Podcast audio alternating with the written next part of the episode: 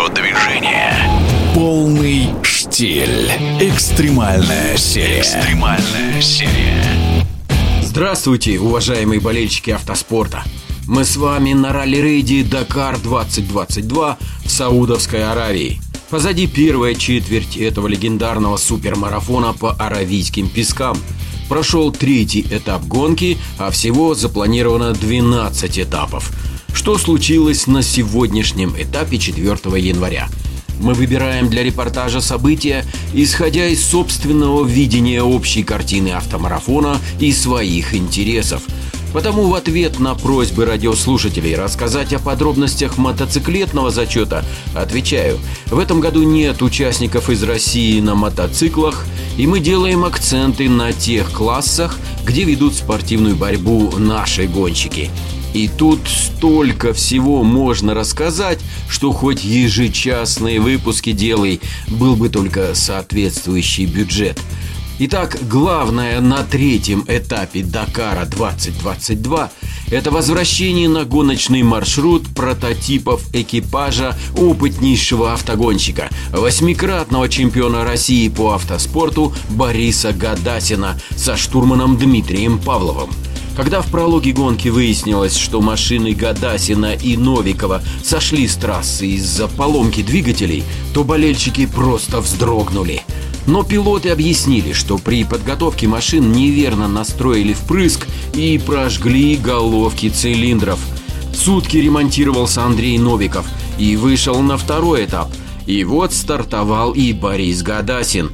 И как пошли наши мастера ралли-рейдов, сходу подвинули второй десяток зачетов в прототипах и намерены подниматься выше, в добрый путь. А теперь пару слов о соперниках, об автогонщиках других стран. Примеру, в классе багги сегодня был польский праздник.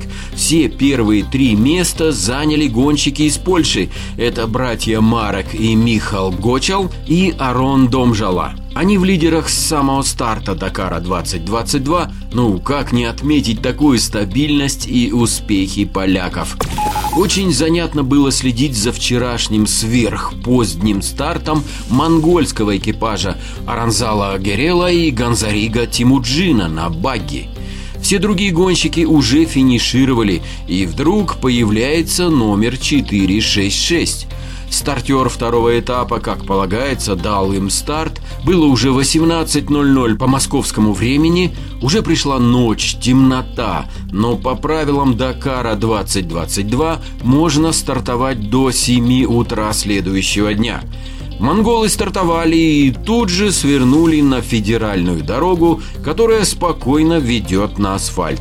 Но что тут было подумать? Это и формальный подход монгольского экипажа – но не тут-то было. Оказывается, экипаж Аранзала Герена исправлял поломки и сегодня в самом боевом виде вышел на старт третьего этапа и прошел его чисто, собрав все контрольные точки. Так что никакой формальности. Пожелаем гонщикам из Монголии успехов и далее набирать обороты. Ну а наши лидеры этого же зачета багги, пилот Сергей Корякин и штурман Антон Власюк, несмотря на провал второго спецучастка, намерены вернуть себе пьедестал почета и так рвут свою машину, что финишировали шестыми после этих 255 километров по пустыне Нефут третьего этапа Дакара 2022. Но в этом рвении совершили столько полетов на дюнах, что некоторые завершались слишком жесткими приземлениями. В итоге Сергей Корякин получил головную боль от компрессии позвоночника и вынужден был обращаться за медицинской помощью после финиша. Позвоночник вправили, боли прекратились, но разве остановишь наших пилотов, гоняющихся на грани риска – 5 января четвертый спецучасток Дакара 2022. Сверхдлинный 465 километров. Настоящий марафон по бездорожью Саудовской Аравии. Старт его в поселке аэропорта Аль-Кайсума, а финиш в столице страны Эр-Рияде.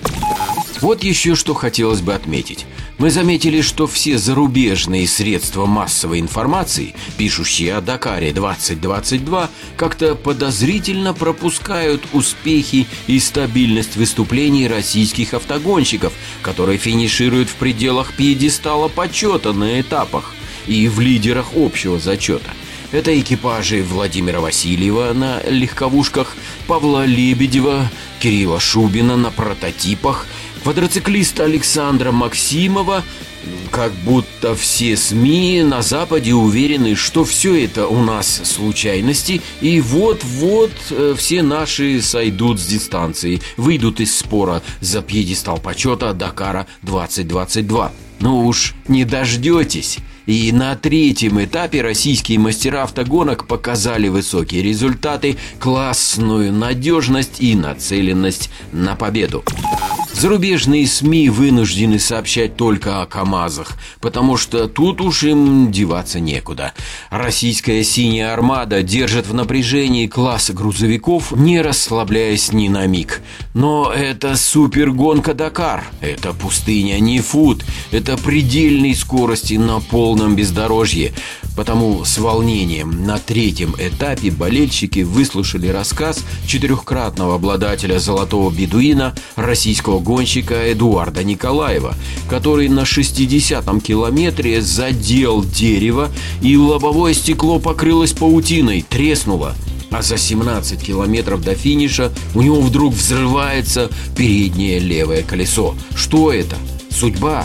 Случайность? Все что угодно подумаешь, когда видишь, что некоторые экипажи уходят на маршрут вообще без запасных колес. Но это Дакар, друзья.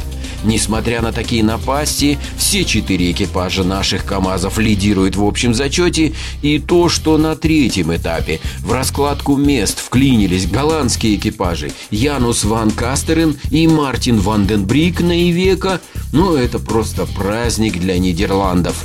Фанаты поднимут лишнюю кружку пива за своих автогонщиков – мы болеем за наших и желаем удачи всем гонщикам Дакара 2022. Евгений Штиль. Полный штиль.